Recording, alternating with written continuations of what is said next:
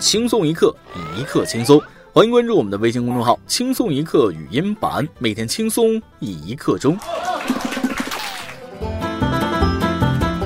昨天钱包丢了，被人捡到送到了物业。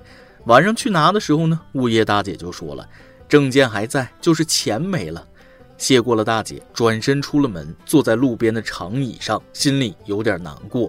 其实啊，一分钱都没少，毕竟一分都没有，捡了的人也是捡了个寂寞呀。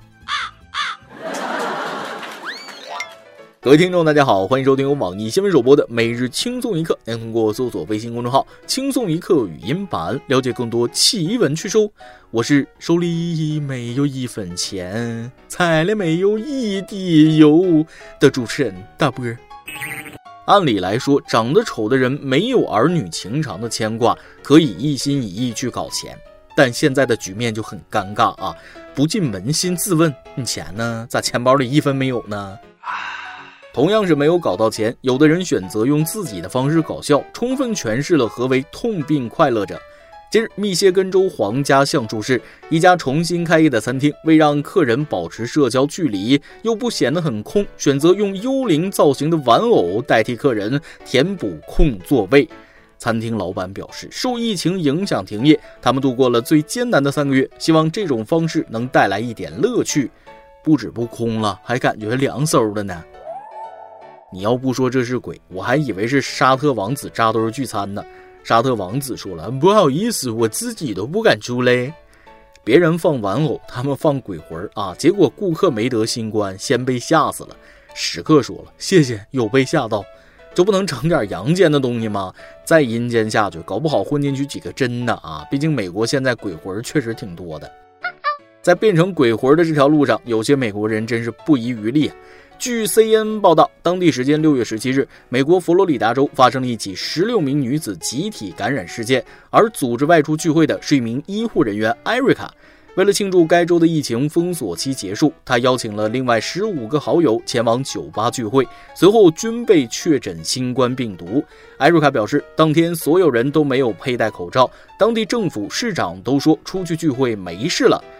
朋友一生一起走啊，那些日子会再有啊。是的啊，那些隔离治疗的日子确实会再有，这不来了吗？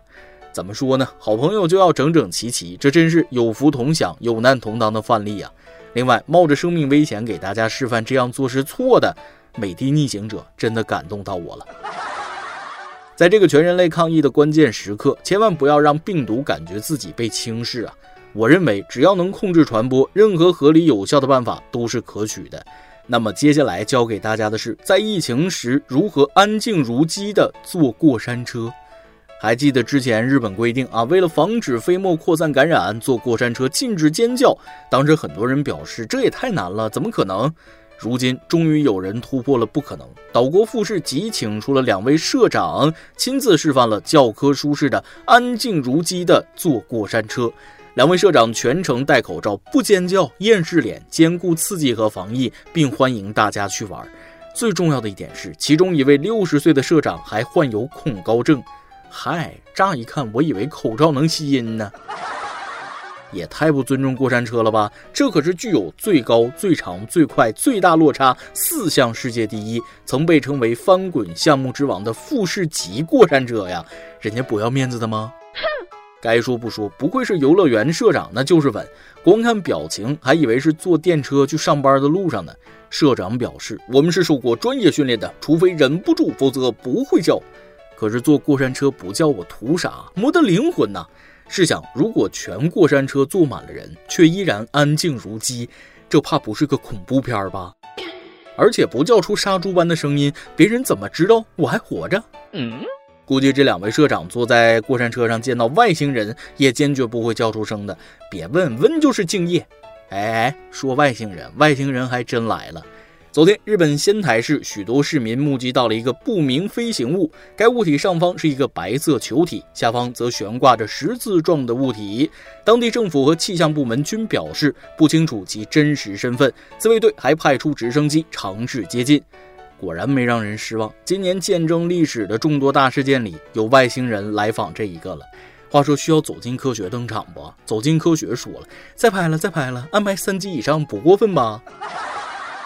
要我说，肯定是奥特曼引来的，因为奥特曼从第一集刚开始啊，天上都会出现一个这种飞行物啊，然而战队上去打被击落，再然后飞行物会扔下小怪兽搞破坏，随后队员变身奥特曼把小怪兽打爆，最后再炸掉飞行物啊。奥特曼导演说了，对不起，是我们的失误啊，道具组又出问题了，我们会尽量多扣他们工资的。杰伦说了，哎，都是一群没有见过世面的家伙，这叫告白气球，懂？要说见过世面，钓鱼吧的老哥们那真是见多识广。六月九日，黑龙江黑河逊克县一男子在东山湖钓鱼，因风大准备离开，他试图将湖中网拉上来时，钩子被神秘物体挂住，捞上来一看，竟是一把长约一米的枪，他吓得赶忙报警。黑河边境管理支队、珊瑚边境派出所民警到场处理，这把枪为仿八五式狙击步枪。众所周知，钓鱼的人呢，除了鱼钓不着，那啥都能钓到。不过这家伙河里还有啊，我们一般都是主路上捡的，还有三级头、三级甲啥的。如果没猜错，应该是有人吃鸡过河挂了，下水应该还能捞到一个盒子。扔枪的人是万万没想到啊，会被钓鱼的给钓上来。查查吧，顺藤摸个瓜，说不定背后的故事会浮出水面。要说见多识广，还得是四川人，他们那里遍地大熊猫，实锤了。十六日，四川雅安宝兴县一村民偶遇一只野生大熊猫外出冲浪，村民还对大熊猫打声招呼：“哪儿去哦？”大熊猫愣了三秒，随后这只大熊猫在河水水流较为平缓的地方下水，河中央水流较急，直接把它冲到了对岸。村民表示，大熊猫最后顺利过河。熊猫你好，你猜它知不知道自己是熊猫？熊猫说：“哪个憨批喊老子？”原来四川人已经跟熊猫熟到见面打个招呼的程度了啊！你还狡辩你们不养熊猫，说是不是每天都骑熊猫上下班？我终于懂了，可能俄罗斯人看棕熊就跟四川人看熊猫一样吧。常在河边走，那儿有大熊猫。不过野外碰见熊猫还是尽量避走吧。虽然长得可爱，但毕竟当年蚩尤是骑着此神兽打仗的呀。然而另一边即将归笼的神兽心里满是酸楚。近日，广东梅州一位网友分享了自家的小外甥去幼儿园的情景：两个老师横抱着孩子过马路，在门口量过体温后，直接扛进幼儿园。要不是老师穿着制服，这场景还真容易让人误以为是人贩子当街抢孩子呀。小朋友说了：“你们看看，这是老师干的事吗？”老师说了：“终于见着小孩了，煮熟的鸭子可不能飞了。”哼小神兽终于入笼了，家长终于解放了。妈妈在旁边笑的是合不拢嘴啊。妈妈说了：“终于可以拥抱自由了。”那边神兽刚刚归笼，这边神兽就越狱出逃了。六月十六日清晨五点三十分，上海地铁十三号线南京西路站刚开门，发现了一位特殊的小乘客。小男孩随身只带着一个闹钟，想要坐地铁。在办公室里，小男孩道出了自己此行的目的。他今年七岁，因为在家闷久了，凌晨四点醒来后，趁着爸妈还在睡觉，他偷偷从家里溜了出来，要去上海交通大学玩耍。他随身携带闹钟，是为了提醒自己在爸妈起床前就回家，来一场神不知鬼不觉的游玩。早上五点半，你还没起呢，人家孩子已经出门赶第一班地铁了，你还有什么理由不努力呢？哼行动力强又很有时间观念，感觉是可以成为海贼王的男人呐。不过本来想神不知鬼不觉，现在全国都知道了，不顾一切想去交大玩耍，那交大还等啥呢？今年最强招生广告来了呀！今天你来阿榜跟天榜咱们上期问了，你做过印象最深的梦是什么呢？来讲讲具体的细节吧。微信网友平民机修说了，印象最深的梦，我最近一年多经常梦到又回到大学校园，一切还都和当初一样熟悉，一样美好。但是紧接着就会梦到毕业，自己还念叨着这可能是这辈子上的最后一堂课了，收拾行李准备离开。尤其最近一两个月，经常梦到场景十分的真实。看过网上解梦的，说梦到的地方可能就是自己最怀念的地方。梦到毕业收拾行李，说明对现状不满意。毕业十多年了，确实上学时没什么烦恼，课业不繁重，还能抽空搞点自己的小爱好，也真兼职当过机修。现在呢，工作压力大，还挣钱少，因为还得养家，也没勇气直接炒了老板，只能硬扛。做梦还是要卸下压力的啊！以后大波的轻松一刻你留到睡前听，那保证睡眠良好，情绪稳定。北京网友 C C 说了，手握各种武器，打败一波又一波的僵尸，最终我变成了僵尸，重复多次这个梦境，我都以失败告终。我气不过，在最近的梦中，我手拿喷火枪，在最后的战斗中赢得胜利，我就再也没做过这个梦了。行了啊，这次轮到僵尸做梦了。每日一问，你小的时候做过最大胆的事是啥呢？来留言聊一聊呗。再来一段，大波我呀。原来想追女神，女神就说了：“猜硬币吧，猜不中给我五百，猜中了今晚你想怎么样就怎么样。”我一听竟然有这么好的事儿，就赶紧说：“那你快抛硬币。”女神把硬币高高的抛起，然后一把捂住，问了：“这硬币哪一年产的？” 一首歌的时间，围棋网友香蜜沉沉烬如霜，想点一首歌。你好，主持人，我是一位一直在默默支持轻松一刻的听众。去年考试报的志愿学校都被刷下来了，我没有放弃，再接再厉。今年参加了重考，没想到和去年成绩一样，我崩了。哎，希望今年的志愿能进自己理想的大学。在这里，我想点一首段奥娟的《陪我长大》。听轻松一刻也有一年多了，在这里谢谢有这么有趣的节目一直以来的陪伴。等到成绩出来了，无论是否尽如人意啊，在过去的一年里，你收获了知识，也体验了自律。理解你会伤心一会儿，但大波希望你啊，不要否定自己。我们还年轻，还要继续在通往梦想和未来的路上坚定前行。当然了，也可以自由的选择停歇或者奔跑。重要的是，用心做事的人运气都不会太差啊。最差的结果也不过是大器晚成。继续坚持，祝你被理想学校录取啊！也感谢你陪大波和轻松一刻一起长大。以上就是今天的网易轻松一刻。有电台主播讲当地原汁原味的方言播轻松一刻，并在网易和地方电台同步播出吗？请联系每日轻松一刻工作室，将您的简介和录音小样发送至 i love 曲艺 at 幺六三点 com。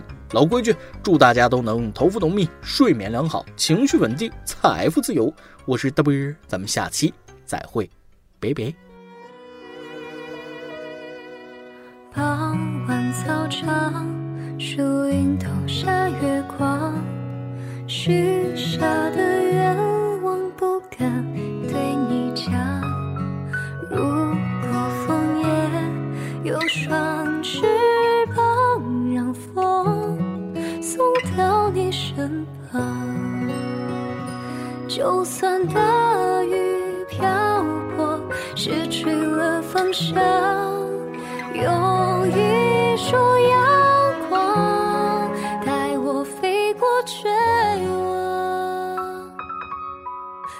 我长大的愿望，借给我半边翅膀，陪着你一起飞到梦想的地方。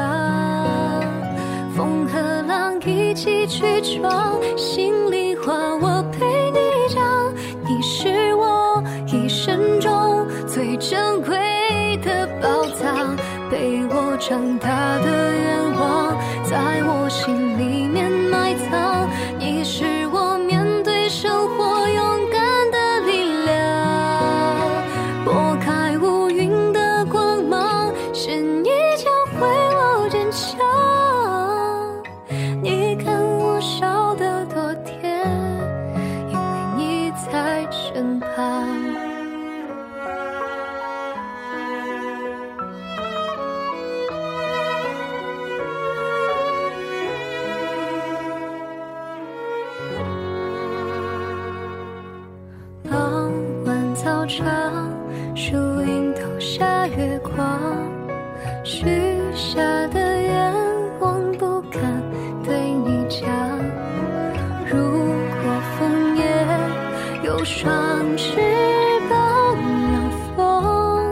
风送到你身旁。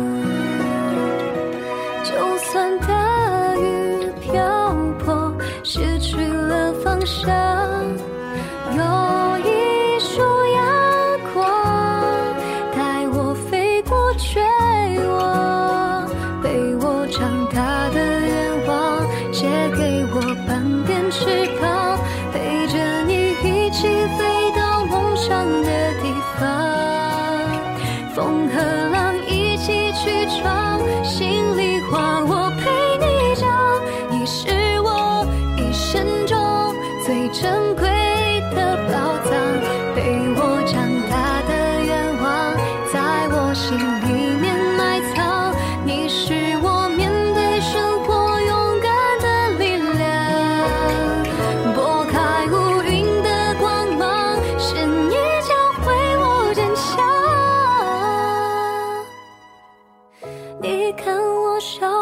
多甜